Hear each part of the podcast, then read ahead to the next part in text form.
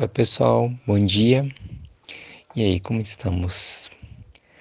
Bem, tava falando sobre, sobre o apego, né?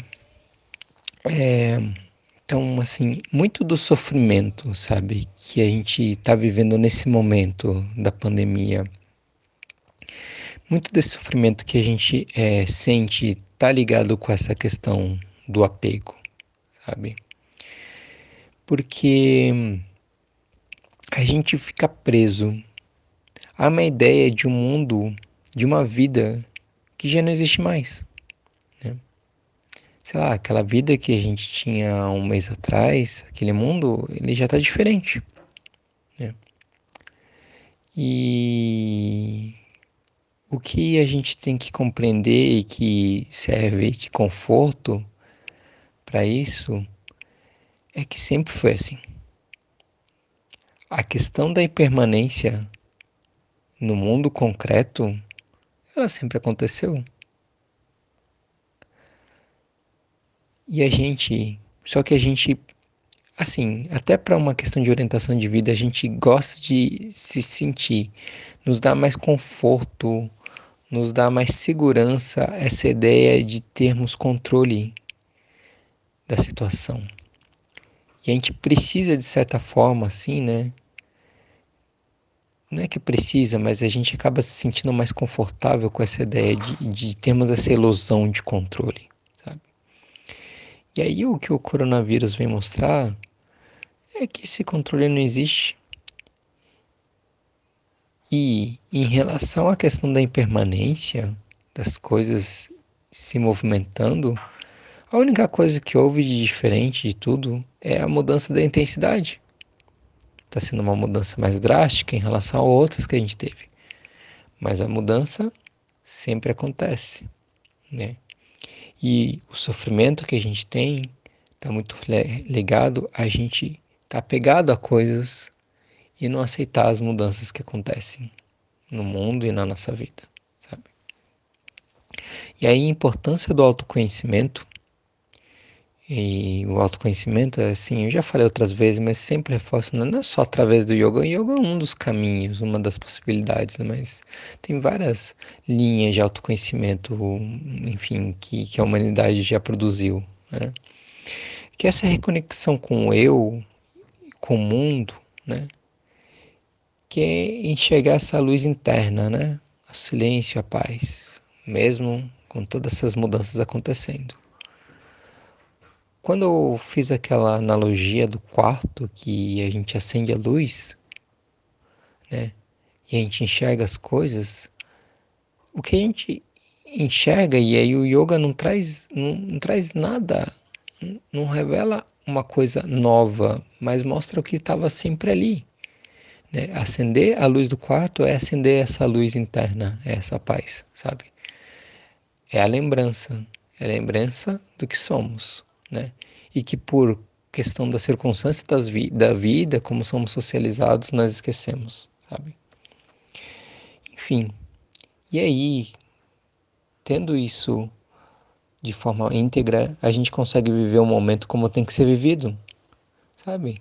Sem se deixar aprisionar por desejos, possibilidades que, nesse caso, não existem mais. Né? A gente tinha um campo de possibilidades até um tempo atrás e agora isso mudou. E é isso que a gente tem que saber encarar. Para isso, Karma Yoga, né? Bem, é, é importante diferenciar a questão de karma e karma yoga, né? Como eu falei, karma, ação e reação, ok? Quando a gente fala karma yoga, é você fazer essa ação com uma atitude yogi, que, que é essa atitude? Num plano, como eu comentei, uma atitude mental, com uma atenção plena para você procurar produzir a ação correta. E, num outro lado, o desapego aos resultados da ação. Novamente, a questão do apego aí, certo? O desapego aos resultados da ação, sabe? E isso faz muita diferença porque dentro da nossa tradição é, judaico-cristã vem muito forte a questão da culpa. né? Aí você faz tal coisa, isso é um pecado, e você tem a culpa, e você erra e se martiriza, etc. E o entendimento que a gente precisa ter é que, ao invés de culpa, a gente tem que assumir responsabilidade, sabe? Então, ninguém tem culpa de nada assim é, diretamente, mas obviamente tem responsabilidade sobre os seus atos. E isso não é um mero jogo de palavras, sabe? Não é simplesmente ah, trocar uma palavra por, outra.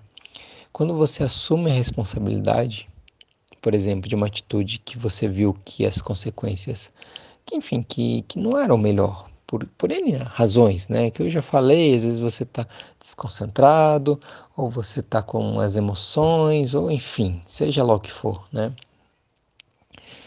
Você assume a responsabilidade e você é capaz de reconhecer que não fez naquele momento o que seria melhor, mas que você fez o seu melhor naquele momento. Só que normalmente a nossa mente costuma pensar assim: ah, eu fiz aquilo ali, nossa, podia ter feito diferente, podia ter feito aquilo, podia ter feito aquela outra coisa, não, podia, não devia ter feito o que eu fiz, ficar naquele martírio. E a questão é: você poderia ter feito diferente? Que, que na verdade não. E sabe por quê? Porque Agora que você cometeu aquilo que você agora se martiriza, agora você tem consciência de que aquela atitude não foi ideal. Antes você não tinha. Se você não tivesse agido daquela forma, você não teria esse aprendizado. É lógico que as pessoas ficam muitas vezes repetindo os erros, repetindo os erros, repetindo os erros, né? Naquela mesma roda da vida, não muda, né? Parece que não, não aprende, né? Na verdade, ela aprende, só que ela não, por N razões, ela não muda de atitude. Seja por questões de desejo, por questões de ambições, ganância, seja lá o que for, né? Vícios. Para ser aprendizado, todas essas atitudes que a gente toma, é preciso desse tempo desse espaço que eu comento, certo? Esse espaço que a gente dá para nós mesmos, sabe? Para escutar o seu silêncio e se, e se colocar disponível para si, sabe? Primeiro para si, assim, na, na sua condição, assim, de escutar, sabe? E te perdoar, assim. E obviamente pro outro também, sabe? Que é aquela pergunta, assim, sabe? Quando as pessoas falam, ah, você errou. Você errou porque quis? Errou entre aspas, né? Ninguém erra porque quer, sabe? E aí tem um outro ponto importante, porque eu repeti algumas vezes a palavra erro aqui nesse áudio, né? Mas eu falo erro entre aspas. Sabe por que, que é entre aspas? Porque dentro da tradição do yoga não existe dar errado, sabe? Ah, deu errado que aconteceu foi uma experiência que você tinha uma previsão, se tinha uma projeção, mas que ela não se concretizou. Você pensou em fazer uma atitude e acabou não fazendo por N motivo. Você acolhe isso, acolhe o que foi feito e segue a caminhada. É simples assim, sabe? E toda a caminhada é válida, sabe? Toda caminhada é válida. Tem uma historinha, né, de um discípulo que pergunta para o mestre dele, não sabe, é, pergunta assim para o mestre, mestre, como que faz para a pessoa ser sábia, né? Como que faz para se tornar sábio? Ah, o que o sábio faz? Ah, o sábio toma decisões corretas. Isso que o sábio faz. E o discípulo olha, ah, tá, mas como é que faz para tomar decisões corretas? Tomando decisões erradas. é a história da vida, sabe? Enfim. E aí então, por mais que esse momento de agora seja altamente desafiador para todos nós, sem exceção, é um momento duro, com vários dilemas e dores, ele cabe, dentro da nossa trajetória, ele cabe A gente precisa entender o lugar desse momento pra gente, sabe? Acolher isso para sair desse, dessa travessia melhor, sabe? Não sair igual. Porque se sair igual, aí sim, dá para dizer que foi uma perda de tempo, né, de certa forma. Mas eu tenho certeza que quem está escutando é, essa troca que a gente está fazendo aqui, né, através desses áudios, não quer sair igual, né? Quer sair como uma pessoa melhor? Tem uma frase para fechar esse áudio de hoje que, enfim, eu acho uma frase muito bonita sobre essa questão da caminhada, né? Algum de vocês deve conhecer, é do Eduardo Galeano. E ele fala o seguinte: fala sobre a utopia, né?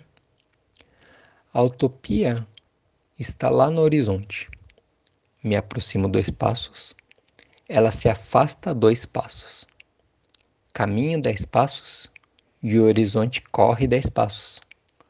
Por mais que eu caminhe, jamais alcançarei. Para que serve a utopia? Serve para isso, para que eu não deixe de caminhar.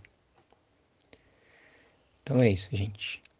A gente precisa acreditar nas nossas aspirações, sabe?